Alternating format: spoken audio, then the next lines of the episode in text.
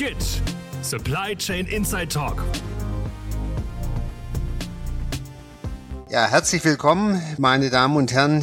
Mein Name ist Wolfgang Stölzle. Heute haben wir einen ganz besonderen Anlass. Wir knüpfen inhaltlich an, an unserem historischen Abriss vom Frachtbrief zu digitalen Tools in der Logistik und begrüßen dazu zwei Gäste, die diese Zeit als Führungskräfte aktiv erlebt und auch mitgestaltet haben. Die kommen aus ganz unterschiedlichen Bereichen der Logistik und insofern kriegen wir heute einen sehr facettenreichen Podcast zu hören. Zunächst aber darf ich meinen Co-Moderator vorstellen, Konstantin Lutz. Sie kennen ihn schon. Er ist versiert in allem, was digitale Unterstützung im Logistikbereich betrifft. Nun zu unseren beiden Gästen. Zunächst darf ich sehr herzlich begrüßen Herrn Hans-Jörg Hager. Herr Hager war sehr lange Zeit CEO von Schenker Europe und hat dort nicht nur den Landverkehr, sondern auch Luft- und Seefracht mitverantwortet, bereits seit den 80er Jahren auch mitgestaltet als Führungskraft und war überdies lange Jahre Präsident des UCS, also des Unternehmerclubs Spedition in Deutschland.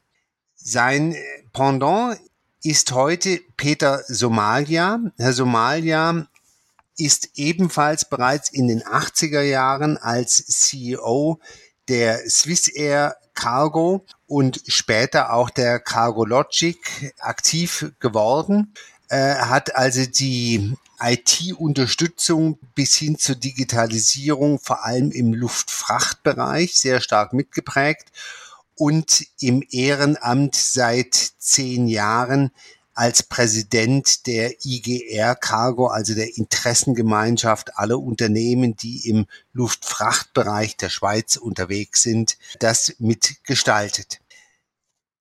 Wir würden es so machen, dass wir uns über die verschiedenen Dekaden, beginnend in den 80er Jahren, entlang hangeln und beide Gäste abwechselnd zu Wort kommen lassen. Und wir gehen davon aus, dass da auch eine intensive Diskussion entstehen kann. Zunächst zu Ihnen, Herr Hager. Was waren denn Ihre ersten Erfahrungen?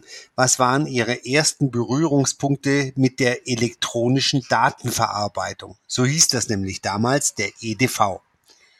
Und wie muss man sich das heute denn vorstellen in der Zeit der Smartphones und des Internets und der Clouds, wie Sie damals gearbeitet haben?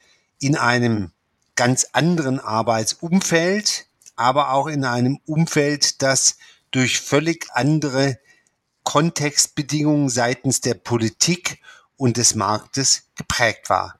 Also erstens war es schlicht und ergreifend geprägt durch viel mündliche Überlieferung von Arbeitsprozessen in der täglichen Praxis in der Spedition. Zweitens teilweise bereits durch aufgeschriebene äh, Prozesse, heute Manuals genannt, so dass die Einführung von IT erstmal Übersetzungsarbeit war. Übersetzungsarbeit aus mündlichen Traditionen und äh, niedergelegten schriftlichen, papierbezogenen Arbeitseinweisungen in die EDV-Sprache und in EDV-Prozesse. 80er Jahre waren der klassische Einstieg, also nicht nostalgisch, sondern nur als Fixpunkt. Ich habe berufsbegleitend 1984 im halbjährigen Studium an der Volkshochschule den Pass für EDV-Arbeiten äh, mir zugelegt und konnte dann in RBG2 äh, programmieren. Die andere Arbeit war dann die, und die spielt hier sofort mit rein, dass wir durch die Einführung dieser IT-Prozesse gezwungen waren, auch überhaupt mal die Prozesse selber einzugucken, sprich zu standardisieren, zu verbessern, sodass Standardisierung, Industrialisierung von Prozessen und Einführung der IT in den 80er Jahren die absolute Grundlage gelegt haben. Jetzt haben wir ja damals noch den sogenannten regulierten Verkehrsmarkt gehabt, Jawohl. der dann so Anfang der 90er langsam einer Deregulierung zugeführt wurde. Sehen Sie da eine Brücke zwischen dem regulierten Verkehrsmarkt und den Anfängen der, ja, der damaligen EDV-Unterstützung der Logistik? Also die Brücke würde für mich darin bestehen, dass ohne die EDV und IT-Prozesse und Architekturen die Wettbewerbsfähigkeit gar nicht hergestellt hätte werden können, weil der damalige Markt 80er Jahre war noch geprägt durch staatliche Regulierung, also Konzession, Blau und Rot, RKT, Kundensatz bindend und obligatorisch. Und die 90er Jahre waren ja geprägt im Rahmen der Bildung der Europäischen Union durch Deregulierung und Liberalisierung. Und hier war dann tatsächlich Wettbewerb und Kostenführerschaft entscheidend. Und das wäre ohne diesen Prozess der IT überhaupt nicht möglich gewesen. Somalia, die Luftfracht war ja seit ehedem sehr stark international ausgerichtet, aber eben auch noch reguliert in den 80er Jahren. Wie haben Sie denn diese Zeit in Erinnerung, auch insbesondere im Hinblick dann auf die beginnende Unterstützung durch EDV? Meine erste Kontaktaufnahme mit einem Computer, sage ich jetzt mal, war ungefähr 1970 und zwar mit einer großen IBM-Lochkartenmaschine, wo wir mit den Lochkarten die Manifeste, also die einzelnen Nervebills erfasst und mit Lochkarten dann schlussendlich über eine riesige Maschine mit sehr lautem äh, Ausstoß schlussendlich die Manifeste erstellen konnten. Das dauerte dann bis so in die ja, Mitte 80er Jahre, bis sich dann der internationale Luftverkehr, nicht getrieben von der Luftfracht, sondern natürlich von den Airlines, also von der Passage, sich entschieden hat, äh, Reservations- und Kommunikationssysteme aufzubauen. Und die Liberalisierung in der Luftfahrt, und davon ist ja die Luftfracht sehr abhängig, die hat eigentlich erst später begonnen, eigentlich mit den Open Sky und mit den ganzen äh, Bewegungen aus den USA wo die ganzen Regulierungen schlussendlich äh, ja, aufgehoben wurden. Ja, ist ein wichtiger Hinweis, auch vor allem für den Schweizer Markt. Luftfracht wird durch Luftfahrt, insbesondere durch die Passage auch bestimmt. Großer Anteil der Luftfracht ähm, wird über Belly-Kapazität abgewickelt. Das heißt, die Fracht fliegt in Passagierflugzeugen. Das nur für diejenigen, die in dem Bereich nicht ganz so tief drinstecken sollten. Ja, damit sind wir eigentlich bei den 90er Jahren angelangt und so langsam kann auch Herr Lutz mitreden, ähm, weil wir dann in der nächsten Dekade landen. Die war bestimmt politisch durch die Liberalisierung. Herr ähm, Somalia, der Luftfahrtmarkt war ja dann sehr stürmisch unterwegs in den 90er Jahren. Was waren für Sie da wichtige Meilensteine, dann am Schluss auch äh, in den Herausforderungen der IT, die musste ja auch angepasst werden an den liberalisierten Markt. Das ist richtig. Die einzelnen Fluggesellschaften, äh, damals jeder für sich, versuchte auf Großrechnern, auf den IBMs und Unisys oder wie sie alle hießen, versuchten eigentlich ihre weltweiten Tätigkeiten und Aktivitäten irgendwo zu planen, darzustellen und wie Herr Agra auch gesagt hat, mit den Prozessen äh, versorgt, schlussendlich auch effizienter zu gestalten. Begonnen hat das Ganze eigentlich bei der Swissair und auch bei anderen äh, so in Mitte 80er Jahre mit dem Aufbau von Reservations- und Abfertigungssystemen. Das waren die, das Departure Control System für das Check-in am Flughafen mit den, auch mit den Karten noch und natürlich auch die Reservationen, die weltweit aktiv und weltweit präsent und jederzeit online verfügbar hätten sein sollen. Und das Gleiche passierte einige Jahre später, so gegen Ende 80er, Anfang 90er Jahre, mit der Luftfracht.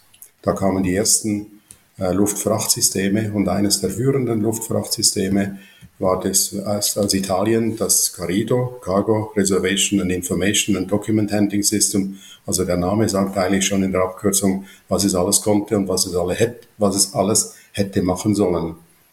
Und äh, das ist natürlich die, das war eigentlich die Basis für die, ja, schlussendlich für die Verbreiterung, für die Effizienzsteigerung und schlussendlich auch für die globale Abdeckung der Luftfracht und auch vor allem für die Verbindung zwischen Reservation und Abfertigung, das heißt zwischen Information und der effektiven Ware und den Dokumenten natürlich. Mhm. Wenn der Markt sich so stürmisch entwickelt, äh, muss man viele Entscheidungen in kurzer Zeit treffen. Die müssen nicht immer die richtigen sein, im Rückblick betrachtet. Was waren denn so klassische Fehlentscheidungen, auch was äh, insbesondere was die IT betrifft? Den Begriff Digitalisierung hat man damals ja noch so gar nicht verwendet. Äh, man hat immer mehr von IT und weniger von EDV gesprochen, äh, so habe ich es zumindest in Erinnerung. Was wurde falsch gemacht und was waren besonders weise Entscheidungen aus 30 Jahren Rückspiegel? Ja, ich glaube, zu der Zeit mit der verfügbaren Technologie, die man damals hatte und auch mit den Kenntnissen, hätte man gar nicht viel anders reagieren können. Was ich sehr gut finde, was man, was die ganze Industrie eigentlich in der Luftfahrt schnell gemerkt hat, dass es nicht nur um äh, Datenverarbeitung geht, sondern dass wirklich die Prozesse verbunden werden müssen. Wir haben einen Warenprozess, wir haben einen, einen Datenflussprozess und wir haben einen Dokumentenprozess in der Luftfracht. Und die drei Prozesse, die müssen miteinander koordiniert werden. Und die Systeme, die damals aufgebaut wurden, auch die Lufthansa Cargo hat ein riesiges neues System aufgebaut mit dem Mosaik. Und das war eigentlich wegweisend und bildete ja schlussendlich auch die Grundlage für weitere Entwicklungen. Nachteil natürlich am Ganzen, das waren alles aufgebaut auf IBM's Unisys Legacy Systems. Das heißt, die Programmierung passierte natürlich viel, viel umständlicher und äh, viel, viel langwieriger. Und für eine Änderung oder für einen Antrag, für eine Erweiterung, ja, dauerte das mal schon ein bis zwei Jahre, bis man dann irgend konkret schlussendlich etwas in den Fingern hatte. Und das in Zeiten eines sehr dynamischen Marktes ähm, eine schwierige Konstellation in der Summe. Genau. Herr Hager, aber auch der Straßengüterverkehrsmarkt ist dann zu neuem Leben erwacht, ähm, in Deutschland und in Europa nach und nach. Der RKT äh, wurde noch geführt, aber nur in der Hosentasche und nicht mehr offiziell. Auch da dieselbe Frage quasi in einem anderen Markt. Fehlentscheidungen, besonders wegweisende Entscheidungen. Es war, wenn ich das richtig greifen kann, die Zeit der großen Systeme, der großen Lösungen auch sehr investitionsintensiv. Was waren denn da so Ihre Eindrücke im Rückblick? Also zunächst einmal muss man sich die stürmischen Zeiten vergegenwärtigen. Es war das, das Jahrzehnt der Wiedervereinigung äh, innerhalb von Deutschland mit einer Sonderkonjunktur, extrem unpaarigen Verkehren äh, West-Ost. Es war die Zeit der EU-Erweiterung von Griechenland beginnend bis äh, den Einschlüssen in den 90er Jahren. Also ein Wachstumsmarkt ohne Ende, auch Richtung Osteuropa, wo die Grenzen einfach, die Handelsbeschränkungen und Zollbegrenzungen äh, fielen. Also insofern war zunächst mal schon die Frage der Massenleistungsfähigkeit der IT-Systeme eine ganz entscheidende Frage für die Entwicklung der Unternehmen und damit natürlich Ihr Stichwort auch die Frage der Investitionsbereitschaft. Wir brauchten äh, Informationssysteme, die massenleistungsfähig waren. Das ist Punkt eins. Punkt zwei, in der ersten Hälfte der 90er Jahre sehe ich im Hinblick auf Richtig- und Falschentscheidungen äh, darin, dass in Fortsetzung, ich bleibe beim Falschen, der tradierten äh, Prozesse auf schnelle speditionelle Abfertigung in den EDV-Systemen oder IT-Systemen Wert gelegt wurde, was ungenaue Erfassung mit dem Rattenschwanz an Stornos, Buch, äh, Fehler in der Buchhaltung, Reklamationserfolge hatte. Oder es kommt wieder die Verbindung IT und Prozesse, die Devise, die Ersterfassung ist ausschlaggebend. Das heißt, der Kundenstamm muss stimmen, die Erfassung muss stimmen, es darf auch länger dauern, damit der gesamte Prozess von Routung, Hauptlauf, Zustellung, Rechnungsreklamation, Palettenbehandlung sauber bleibt. Die Entscheidung zum Beispiel bei Schenker für Mistral, einem Programm aus dem Mittelstand heraus mit einer drakonischen Disziplin, was die Qualität der Erfassungsarbeit angeht, habe ich bis heute als wegweisend empfunden. Der zweite Sprung war zweite Hälfte der 90er Jahre, wo dann schon im Jahren 96 bis 98 Einführung des Barcode-Systems im Stückgutbereich, Bordkommunikation mit dem Zustellfahrzeug etabliert wurde und damit ein hohes Maß an Transparenz und Qualität als Alleinstellungsmerkmal im Markt äh, hergestellt werden konnte. Herr Hage, vielleicht, wenn ich, wenn ich da gerade einhaken darf, weil, wie der Herr Stolz das sagt, äh, so langsam beginnt auch mein Jahrzehnt. Das, okay. hat, in, das hat in den 90ern hat das begonnen, vor allen Dingen in der zweiten Hälfte der 90er äh, hat das begonnen. Den ersten Punkt, was ich ganz interessant finde, ist, äh, Sie haben die Datenqualität angesprochen. Ja. Ähm, das Interessante ist, das scheint sich in den letzten 25 Jahren dann nicht wesentlich verändert zu haben, weil das ist heute immer noch eines der Hauptprobleme, wenn man versucht, Digitalisierung umzusetzen, dann bleibt man immer hängen an dem Problem der Datenqualität. Also vielleicht kommen wir da ja auch später im Verlauf der Diskussion nochmal dazu. Das finde ich sehr spannend, weil wo sind dann am Ende die Fortschritte oder wo haben wir ja. wirklich über die Dekaden hinweg signifikanten Mehrwert geschaffen? Und das andere, was mir auffällt, gerade in der Aufbruchstimmung, die ja die 90er auch waren, ja. gab es auch im speditionellen Umfeld natürlich immer mehr Speditionsunternehmen. Das ist auch stark gewachsen, gerade viele kleine, die da nach oben gepoppt sind. Ein-Mann-Unternehmen, die wir heute auch immer noch stark in der Logistik vertreten haben. Und da gab es auch die ersten Softwaresysteme, die dann da eingeführt wurden. Also zumindest waren sie am Markt präsent. Wie ist denn Ihre Meinung? Wie war da die Durchdringung bei den kleineren? Wie, wie gingen die mit dem Thema um? Also es kommt darauf an, wie, wie wir klein definieren. Wenn wir mal einfach beim, wenn wir in, Deutschland zunächst mal bleiben, war speditionell der Mittelstand äh, prägend, wobei hier die Besonderheit in den 90er Jahren entstand, dass durch dieses stürmische Wachstum innerhalb Deutschlands und innerhalb von Europa und dem ersten Ausgreifen nach China die Kooperation der Mittelständler ganz ausschlaggebend wurde und die hat nur funktioniert auf Basis äh, der der Fähigkeit von IT-Systemen, die miteinander kommunizieren können. Also der Innovationsmotor, von dem Professor Stülzle in der Vorbereitung auch sprach, der Innovationsmotor waren in Deutschland die, groß, die größeren Mittelständler und nicht die sogenannten Speditionskonzerne. Interessant. Würden Sie sagen, das hat sich heute verändert?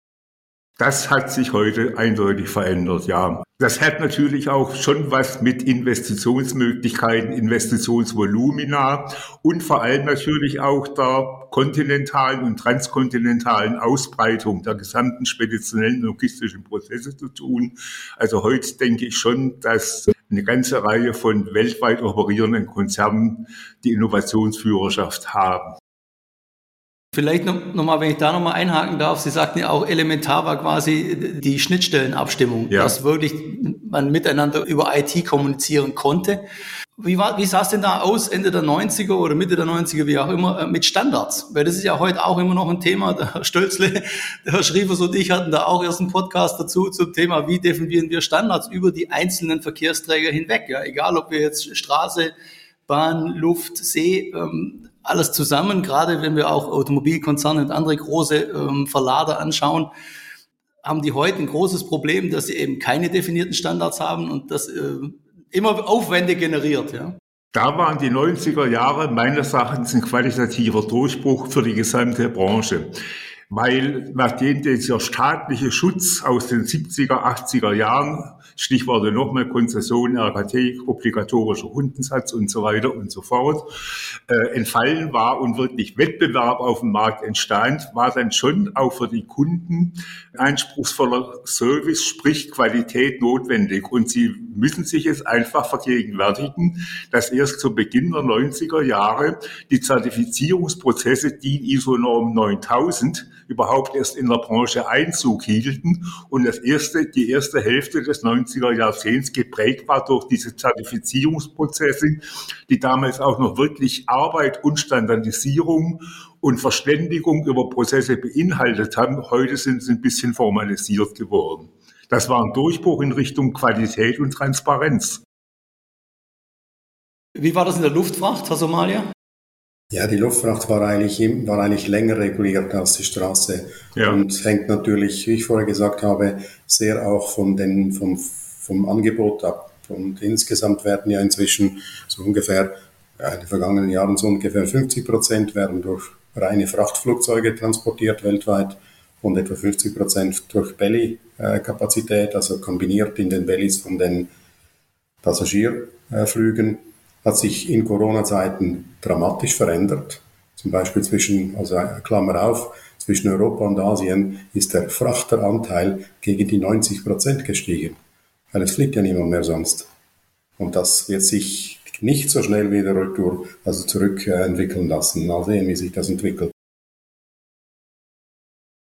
Wir haben einen Aspekt in den 90er Jahren noch gar nicht gestreift, der betrifft beide Bereiche, die Luftfracht und auch den Landverkehr. Die Seefracht in gewisser Weise, glaube ich, auch. Das sind nämlich die Kooperationen, die sich dann herausgebildet haben. In der Seefracht gab es übrigens früher schon, also der Seeverladerkartell zum Beispiel und andere. Aber im Landverkehr auf der Straße sind die Stückgutspeditionen äh, in den 90er Jahren groß geworden, auch im Luftfahrtbereich ähm, haben sich Allianzen herausgebildet.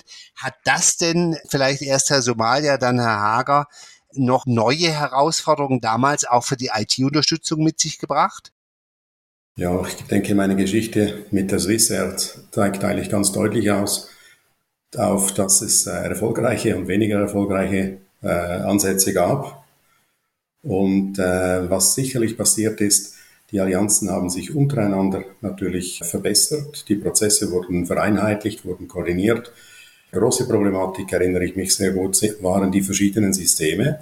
Und da gab es eigentlich nur eine, eine Wahl und eine Auswahl. Es musste jemand entscheiden. Und es musste jemand sein System oder das beste System oder die besten Prozesse oder die beste Philosophie schlussendlich einbringen. Und das war unter sogenannt Gleichberechtigten immer sehr, sehr, sehr schwierig. Wenn da nicht Geld oder Kapital oder Eigentümerschaft involviert ist, ist so eine Koordination immer sehr, sehr, sehr, sehr schwierig. Wie war das im, im Straßengüterverkehr, Herr Hager?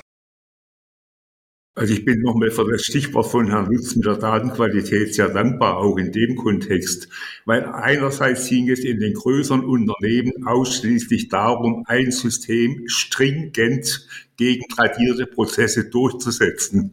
Und da war die Datenqualität das A und das O. Deshalb nochmal mein Motto, die erste Fassung war ausschlaggebend. Das heißt auch gleichzeitig der Kundenstamm muss perfekt organisiert sein. Ich übersetze das nochmal in die zweite Hälfte der 90er Jahre und nur auf der Basis ging es, war es zum Beispiel möglich, ein Barcode, der Routing beinhaltet, wie bei Schenker, äh, zu ermöglichen, damit die Sendungen und die Packstücke auch wirklich richtig gelabelt und den richtigen Weg finden. Also die erste Erfassung ist der Schlüssel, nicht nur zu einer guten Erfassung, Abfertigung und Abrechnung, sondern auch zum, zur Transparenz im gesamten Verlauf der Sendung bis hin zum Empfänger und Track and Trace in der Folgezeit. Das zweite war, dass die Systeme, der großen Mittelständler, ich nenne es als Beispiel ausschließlich mal den IDS, lernen mussten, miteinander zu sprechen und Datenpools zu bilden, um interne Verrechnung, aber auch Transparenz für die Kunden im Sinn von Track und Trace herzustellen. Und das war der zweite entscheidende Fortschritt in den 90er Jahren, die Kommunikation von Systemen untereinander auf Basis von vereinbarten Standards. Aber auch eine riesige Herausforderung. Herzlichen Dank, Herr Hager. Das war sehr inspirierend. Wir haben spannende Punkte der ersten beiden Dekaden erlebt. Sie haben zusammen mit Herrn Somalia uns spannende Punkte einer Zeitreise Teil 1 aufgezeigt. Dafür danke und wir freuen uns mit Ihnen gemeinsam auf Teil 2.